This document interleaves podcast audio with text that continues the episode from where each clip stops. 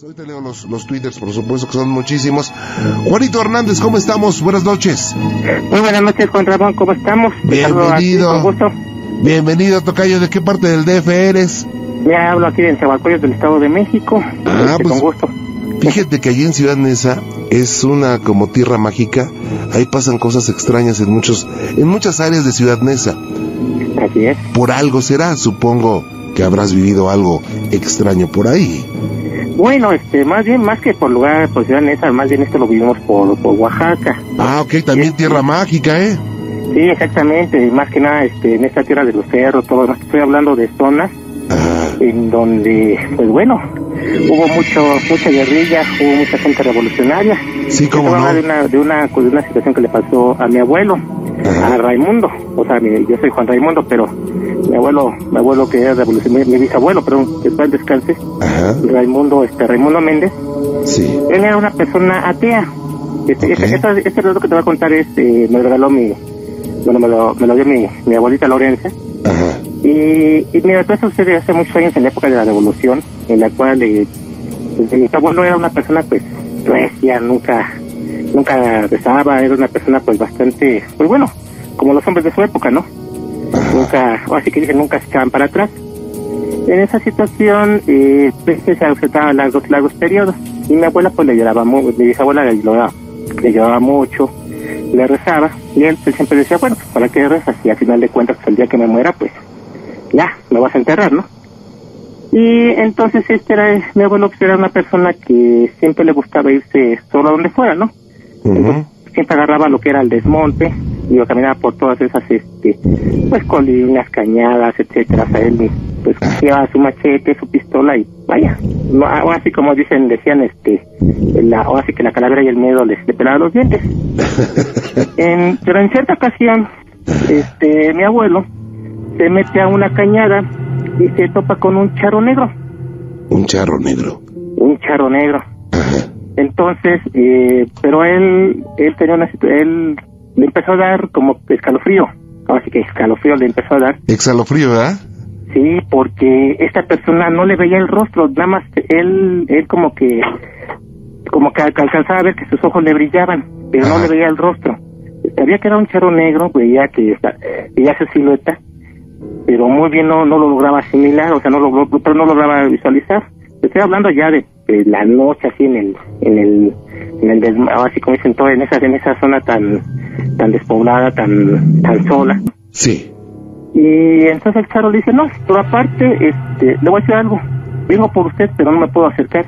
Ajá, Entonces ya mi abuelo se empezó así como dicen a, a poner nervioso y dice, bueno, ¿por qué, este, ¿por qué dice que viene por mí? Claro. Yo desde ese tiempo le vengo siguiendo la pista. O sea, usted es un buen candidato para llevármelo al infierno. Y entonces ya mi abuelo se empezó a temblar, ¿no? Así le dijo de plano, Ah, sí, usted es un buen candidato para llevármelo al infierno. así es. Guau. Entonces mi abuelo volteó y empezó a temblar y quiso sacar el machete. Ajá, pero no podía, estaba tan paralizado de miedo y llegó un momento en el cual el charro empezó así como, como se le el caballo y se levantó en dos patas, como en las películas del jinete de cabeza. Sin cabeza. O sea, él empezó a temblar y se echó a correr y escuchaba como el, como el jinete empezaba a carcajearse. Voltea y ahí ya sabe que sus ojos estaban blancos, brillaban, así veían en la oscuridad ajá, él estaba aterrorizado, ya ahora sí sentía que sentía como se le inclinaba el pie, sentía un escalofrío fuerte en su espalda, corrió y en ese momento el charro lo alcanzó, bueno, eso es lo que me contó mi, mi abuela, lo alcanzó y que lo dice él, que lo aventó, voló dos cerros, y digo, no es posible, pero bueno, imagínense, viejitos de en esa, en esa época, ujú. que lo aventó dos cerros y cayó del otro lado del, del, del- del segundo, segundo cerro. Y decía que veía cómo, cómo volaba el, el jinete. Y yo, no es posible, que bueno.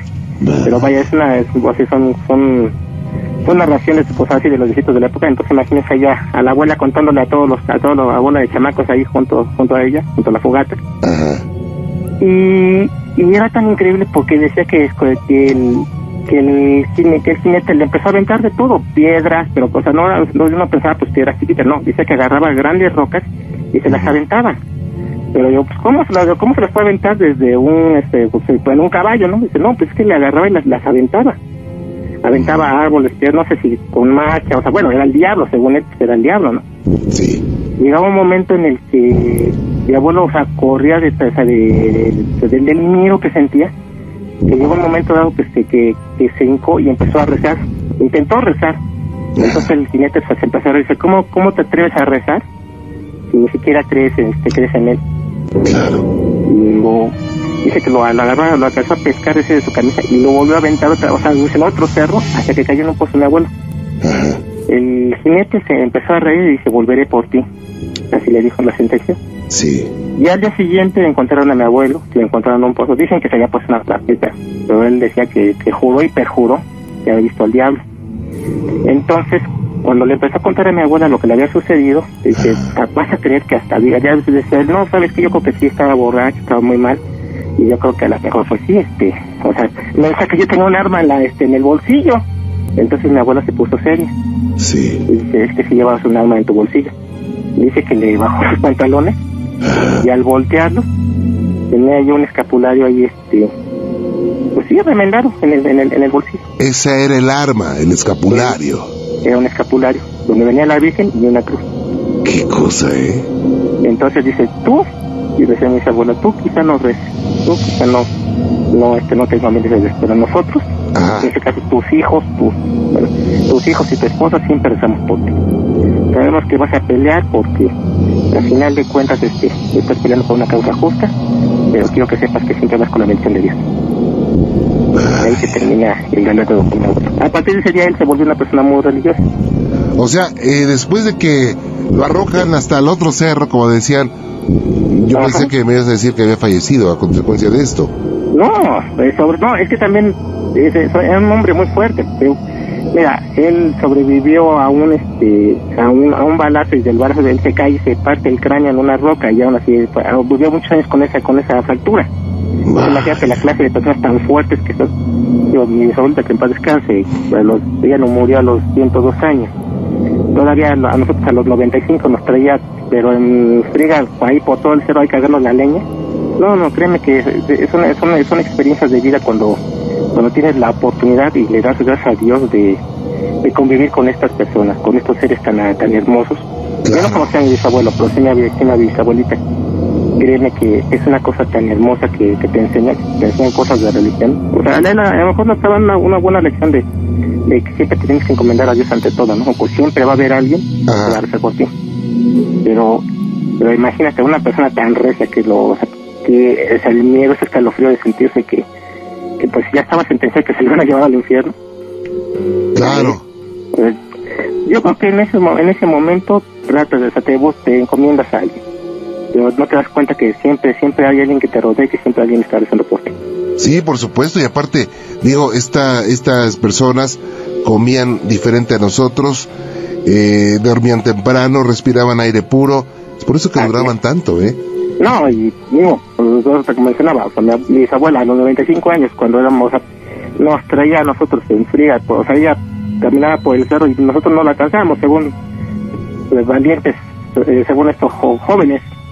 No, no, no, no, era una cosa impresionante ellos, o sea, realmente conocer a toda esa familia, esa parte de la familia viejita, Ajá. fue algo hermoso, pero sobre todo cuando te cuentan esas leyendas, Sí, cómo te no. cuentan es, es- bueno, esas historias, te cuentan, te pueden contar más, no te pueden contar que vivieron a Dios cómo se metió en un árbol y pues en un árbol con las manos abiertas y no, está Dios que te está recibiendo. Vaya. Pues Juan, bonitos, ¿eh? ¿qué, qué, qué- en qué área fue esto de Oaxaca? Mira, fue en lo que es este entre Yamela y Yucatlán. Ok, Es una es una es una este es una ranchería que se llama Garzones. ok. Esa ranchería está, híjole, está metida metida en el cerro. Haz de cuenta eran son como son como 35 kilómetros de pura terracería. No existe el camino, no existe ni el camino rural. Vaya, pero algo que seguramente en el área no lo van a olvidar porque seguramente pasa de generación en generación, ¿no? De hecho, es una historia que se cuenta entre nosotros allí, en esa zona, en esa zona de, de Garzones, eh, se cuenta entre, la- entre las familias. Sí, claro, es una, una historia que marcó a una familia completa. No, y de hecho, eso fue lo que hizo que, que nuestra bueno, que la familia fuera muy religiosa. Mira, con decirte que mi bisabuelita que en paz descanse, sa- ¿sabes cómo falleció? Ajá. Rezando, Rezando, rezando, o sea, estaba cada, a, la, a las a las once y media de la noche se ponía a rezar. ajá, se murió en cara, falleció este, rezando. Digo, eh, de, se oye así medio tétrico la palabra morir, pero si hay una forma menos fea, yo creo que es haciendo oración, ¿no? Sí, así, murió haciendo oración, o sea, no, no, o sea, falleció tranquila, llegaron sus nietas, todavía la alcanzaron a coser, pero realmente fue una cosa, es, digamos que tuvo la, la muerte de los justos, pues, de, Claro. sea, uno cuando recuerda eso, nos tocó todavía llegar y, y verla, sea, no, no, no creíamos que hubiera fallecido hace unos minutos, ¿no? Te lo juro que, ¿cómo murió? Rezando, ¿cómo? ¿Rezando? Fíjate nada Tranquilo. más, Juan. una sonrisa, nada más nos estamos esperando, o sea, son, son cosas que, y bueno, yo voy a extrañar muchas historias, otras Claro. del pueblo, otras historias de espantos que nos contaba, pero al final de cuentas son de las enseñanzas que nos dejan este, nuestros abuelos. Por supuesto, yo te agradezco mucho que hayas compartido con nosotros esta experiencia. Cuídate mucho, Juan. Te lo agradezco, Juan Ramón, que tengan muy buenas noches. Que Dios te bendiga. Buenas noches. Vámonos con Frío.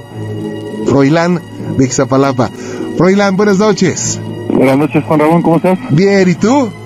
Pues aquí ya ves, pues, escuchándolos un rato aquí. ¿No saliste de vacaciones? capa. ¿Mandé? No, no salí, fíjate, estuve, estuve trabajando. Estuviste, estuviste disfrutando de la ciudad. Pues, ¿va? eh, podría decir que sí, ¿verdad? Qué bueno, Estamos de, de que no había. Qué bueno. Gracias por estar con nosotros y estoy para servirte. Eh, mira, mi relato hace muchos, muchos años yo perdí una hermana. Ajá. Este, con el tiempo yo compré un- una Ouija, eh, nunca con el afán de comunicarme con ella. Ah, o sea, Eh. tú perdiste una hermanita. Eh, bueno, falleció mi hermana. Ok. Era más chica que yo, bueno, un año más chica que yo, como Ajá. 19 años murió. Murió muy joven. Sí. Este, con los años eh, yo compro una Ouija, eh, nunca con el afán de comunicarme con ella, sino nada más por el, pues, el placer de, de hacer, no sé, algo diferente, yo creo. Sí. Normalmente yo jugaba la Ouija a eso de las 8 de la noche hasta las 3, 4 de la mañana. Casi todas las noches. Duró yo creo como unos dos años jugándola así. Nunca tuve algún problema porque antes de me enteré, eh, siempre cortaba la comunicación, o sea, decir adiós de despedida, pues, de, cerrar las puertas, los canales que normalmente dejamos abiertos en estos momentos Sí. me contestaban las más variadas personas, ¿no? Pero bueno, la cuestión es de que un día, más una noche, este, yo pregunto, siempre preguntaba, ¿con quién juego? Y le dije, conmigo, ¿cómo estás? Canijo, ¿no? Que sí me dijo. Ajá. Dije que normalmente casi nunca tenía comunicación, con los que tenía comunicación, nunca me hablaban con groserías. Sí. Y hasta luego me, me, me entró con una grosería. Me dijo, ¿tú, tú quién eres, no? ¿Qué pasó? Dice, ¿ya no te acuerdas de mí? Digo, pues nomás dime quién eres y, y pues vemos, ¿no? A lo mejor sí te conozco, a lo mejor no te conozco. Ajá. Dice, soy tu carnala, que amor. Ajá. Eh, le digo, este, ¿quién? Dice, no te, no te, no te hagas tonto. Eh, le digo, mira, no sé quién seas, no tengo ni la intención de hablar contigo. Dice, pues yo sí quiero hablar contigo. Le digo, no, le digo, o sea, a ver, le digo, o sea, externamente no a lo mejor, pero yo le dije, a ver, ¿cuál era tu canción favorita? Normalmente salíamos a los bailes en esa época, cuando ella falleció íbamos juntos a los bailes. Y había una canción que a mi hermana siempre le gustaba muchísimo, ¿no? Una salsa del, del- del llanto de Ama- Ama- Amalia Mendoza. Ajá. Y sí, así me respondió, ¿no? El llanto de Amalia Mendoza. O sea, correspondía a lo, a lo, a lo La, la cierto. Sí, sí, lo, Ajá. lo que yo le preguntaba me lo respondía. Vaya, oye, eh, déjame hacer rápidamente, Froilán, una pausita y, y continuamos, nos quedamos en la parte más, más impactante, ¿ok? Claro que sí, Juan. Permíteme un segundito, muchas gracias. Vaya, qué cosas. No se vayan. Soy Juan Ramón Sáenz y esto es Exhalo Frío.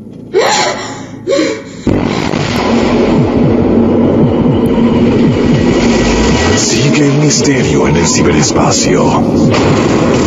Exhalofrío arroba exafm.com.mx Y en breves palabras comparte tus miedos. En un momento continuamos. Como quieras. Así es que, bueno, eh, compra la Ouija, vayase tu hermanita eh, tiempo an- anterior, eh, de pronto empieza a comunicarte con alguien que dice que es tu hermana y tú no quieres hablar con ella, te dice yo sí quiero hablar contigo y resulta que dicen, a ver, ¿cuál es tu canción favorita? Y la canción favorita era El llanto de Amalia Mendoza, que le gustaba a ella porque iban a los bailes. Eh, eh, ese- esa canción siempre le gustaba mucho. ¿Ok? Le fascinaba esa canción, te digo. Y así le pregunté varias cosillas, ¿no? Ajá. Pero siempre tuve la duda de que normalmente dije, no, o sea, a lo mejor el que está hablando con eh, ahí en este momento sabe lo que yo lo que yo quiero escuchar, ¿no? Entonces llegó un momento que le dije, ¿sabes qué? Mira, no sé quién seas, realmente no quiero hablar contigo. Dice, no, mira, espérate tantito. Así, en la Ouija, obviamente. Mira, nada más te quiero dar un mensaje. Yo también, de hecho, ni tengo ganas de hablar contigo, cañón. O sea, le digo, bueno, está bien, le digo, ¿cuál es el mensaje? Dice, mi mamá. Le digo, ¿qué pasa con mi mamá? Dice, mi mamá me llora. Le digo, no, mi mamá ya no te llora. Sí me llora. Todavía me llora, carnal. Dice, la cosa no es de que me llore. La cosa es de que estoy en un punto en donde allá enfrente está la luz, pero el llanto de mi mamá me tiene detenida. Y estoy en un lugar donde no veo nada. Ok. No veo nada, carnal. Dice, no es que yo quiera hablar contigo, pero tenía que decírtelo. Habla con mi mamá. Ujú. Dile que me deje de llorar, que me suelte, que me deje ir. Le digo, pero es que nosotros le hemos preguntado a mamá y ella dice que ya no te llora. Carnal, mi mamá me sigue llorando. Y me tiene detenida aquí, dice, no veo nada, estoy a oscuras, carnal. Allí enfrente está la luz, pero no puedo llegar. Nada más dile a mi mamá que me deje de llorar. Vaya, qué impresión, ¿no? Y le digo, ¿estás segura de lo que me estás diciendo? Dice, carnal, por eso te estoy hablando, por eso estoy hablando contigo. Dile que me deje de llorar, que me deje irme. Dije, órale pues, va. Si esa es la onda, órale carnal, que Dios te bendiga y vete. Dice, órale. Y les dije igual lo mismo, adiós. Eh, empecé a jugar la Ouija alrededor de las 10 de la noche, no teniendo cuando eran las 6 de la mañana. Y Y no fue mucho lo que platiqué con ella. Ujú. Yo el, el otro día descansaba, a las 8 de la mañana más o menos, hablé con mi mamá. Le dije, mamá, ¿tú todavía le ayudarás a mi carnal? eh?" No, hijo, no, ¿cómo crees?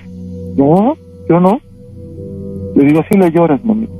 No, no, no, no le lloro, yo ya no le lloro. Mamá, anoche tu, herma, tu hija me visitó y me dijo que la- le estás llorando.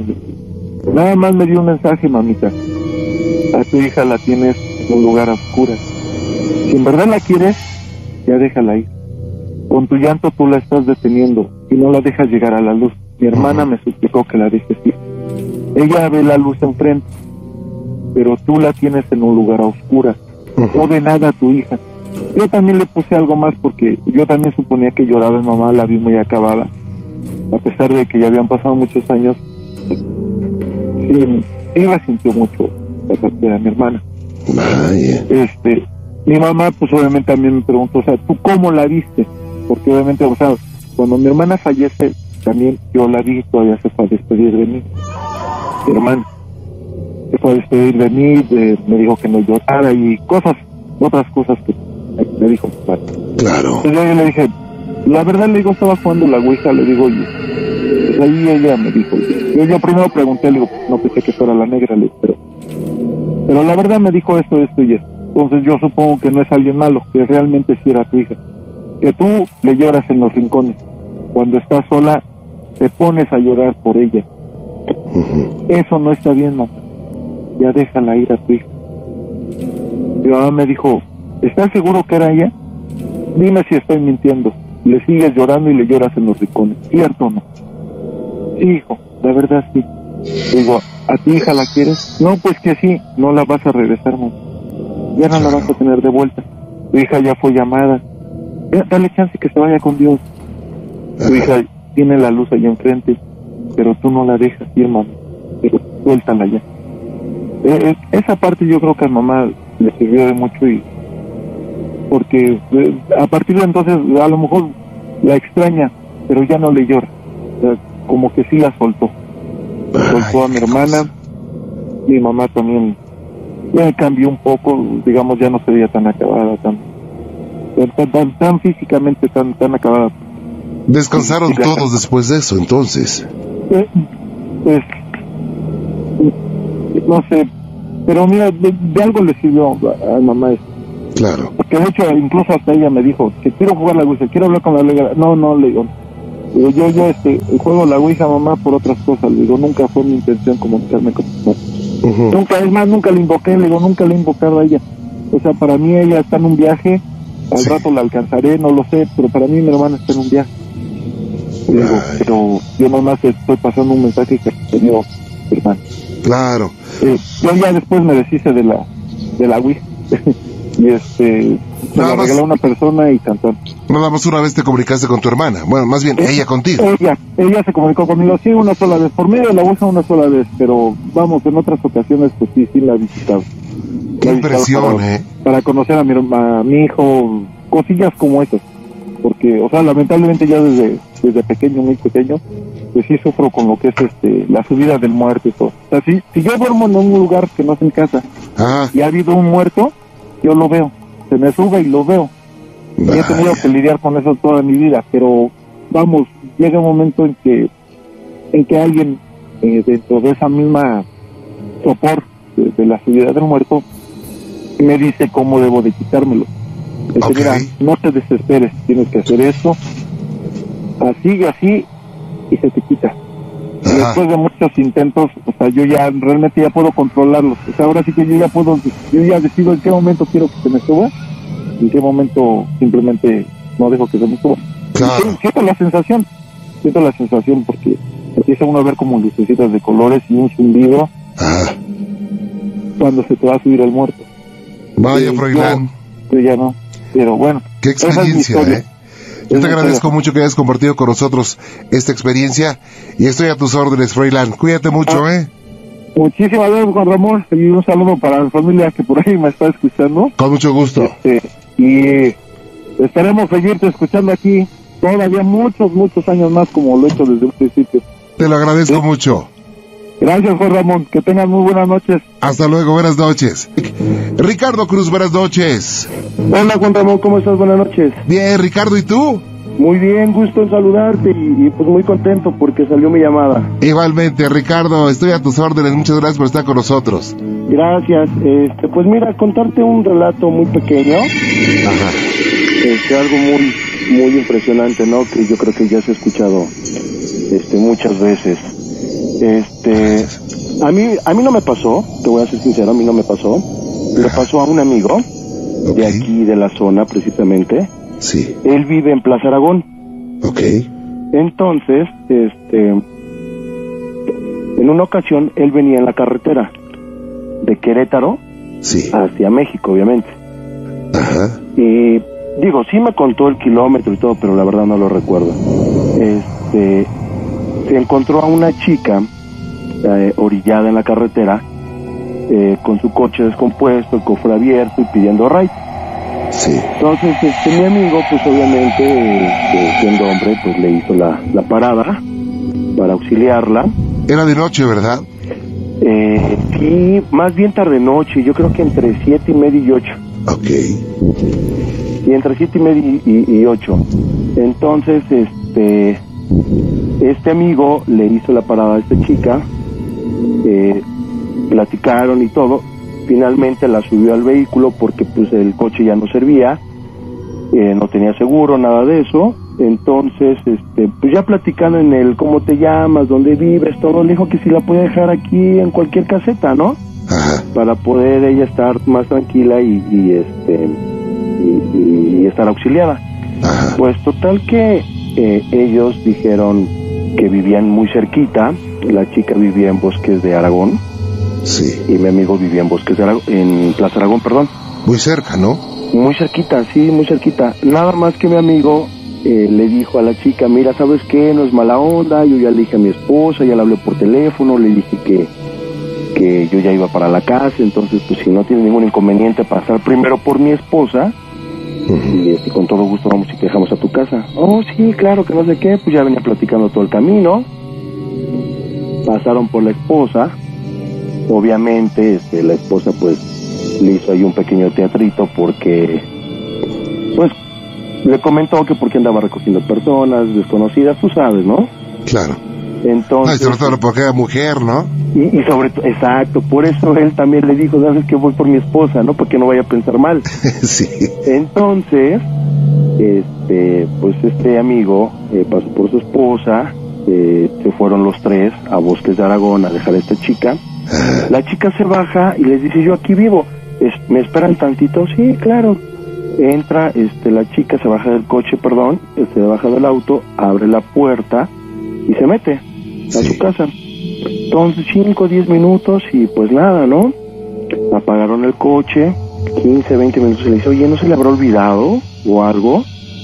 Pues obviamente ellos se, se imaginaron que a lo mejor les iba a dar algo de, de agradecimiento, no sé, algo para la gasolina, no sé, algo, ¿no? Muy sencillo. O cuando vos iba a salir a despedir, ¿no? Y a dar las Exacto, gracias. exacto. Entonces, este, le dice mi amigo, ¿sabes qué? Este, vamos a bajarnos y a preguntar, ¿no?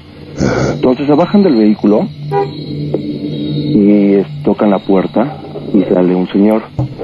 Señor, buenas noches, este, mire, acabo de venir a dejar una muchacha de tal nombre, no sé qué. Y dice, ¿quién es usted? Mire, se presentó y todo.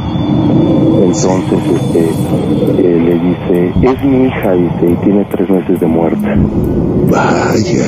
Entonces, obviamente, pues mi amigo reaccionó de una forma, eh, no muy grata, ¿no? Y el señor, eh, muy amable, los, los dejó pasar a su casa.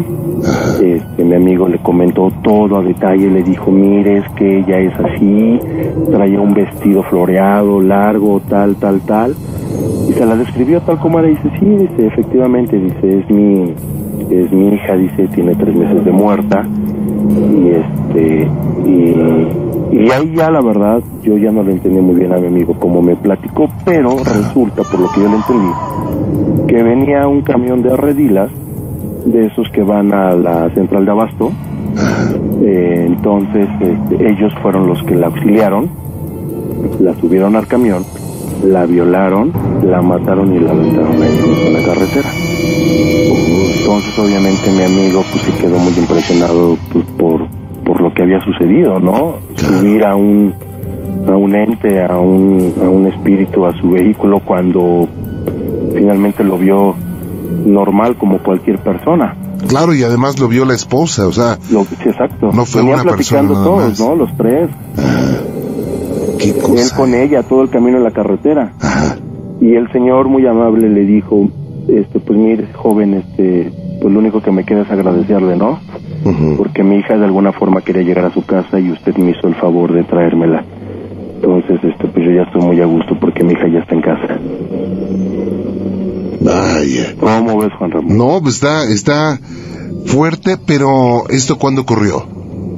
Híjole, ha de tener unos siete años, yo creo. Pero nunca lo van a olvidar, ¿eh? No, por supuesto que no, que no. Dime, con Digo, eso. Ajá, Y a mí que me, y a mí que, que no me pasó, pues digo, se me quedó la verdad muy grabado, ¿no? Claro. Muy, muy grabado. A mí, a mí francamente, yo sí soy un poco miedoso, pero ¿qué crees que nunca, nunca me han asustado? Ajá. He buscado la, la forma así como que, como que de ver a alguien, ¿no? O tener ese tipo de experiencia. Sí. Y hasta ahorita que yo, que este, al menos yo no me he enterado, este, ¿qué crees que, que no, a mí no, nunca me han asustado? ¿Sabes qué, Ricardo? Tú eres un candidato perfecto porque próximamente, el mes próximo, vamos a estar eh, yendo con algunos amigos del auditorio Ajá. a lugares donde espantan.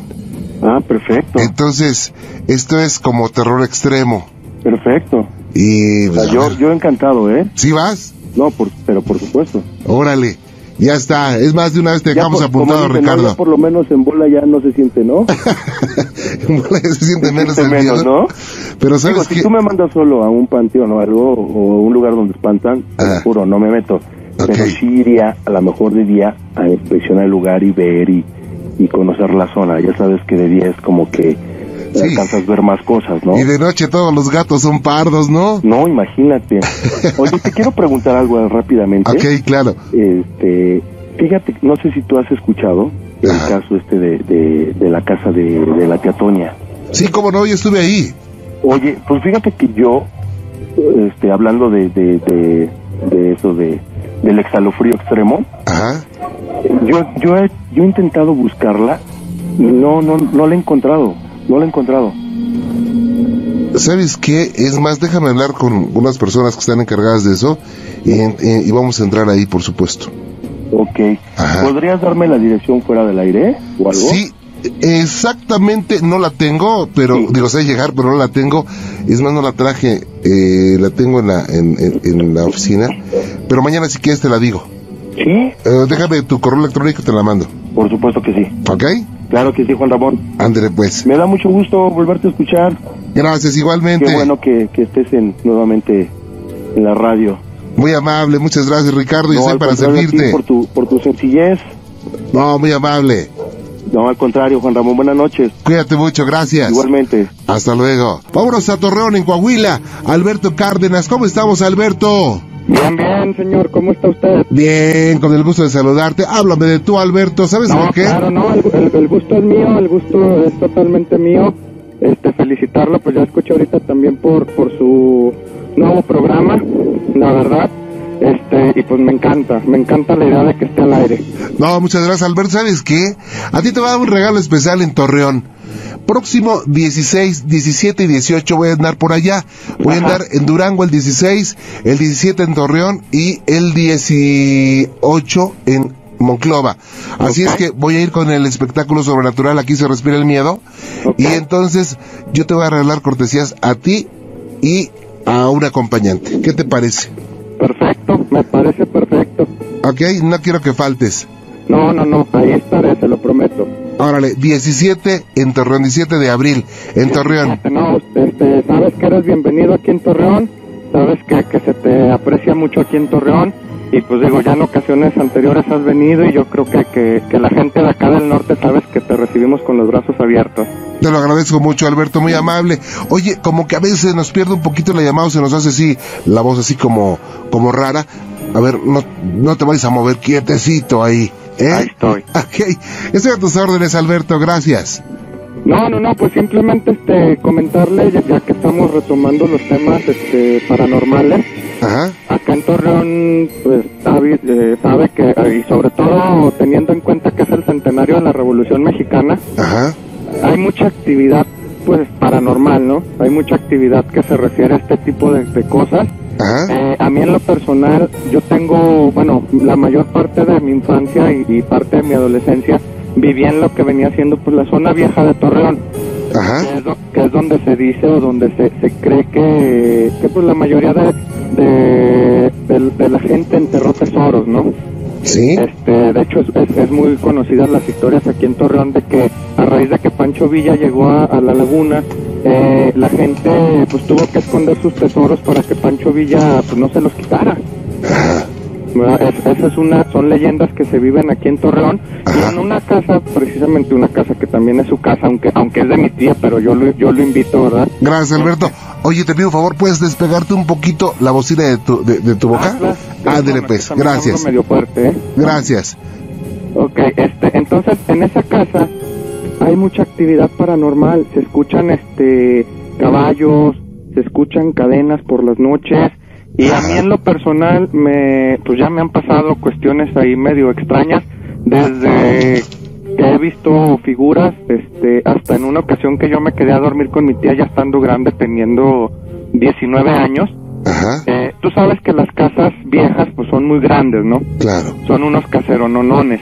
Entonces, esta casa de mi tía es una casa en la que hay dos patios. sí, El patio de en medio y el patio que está hasta el fondo.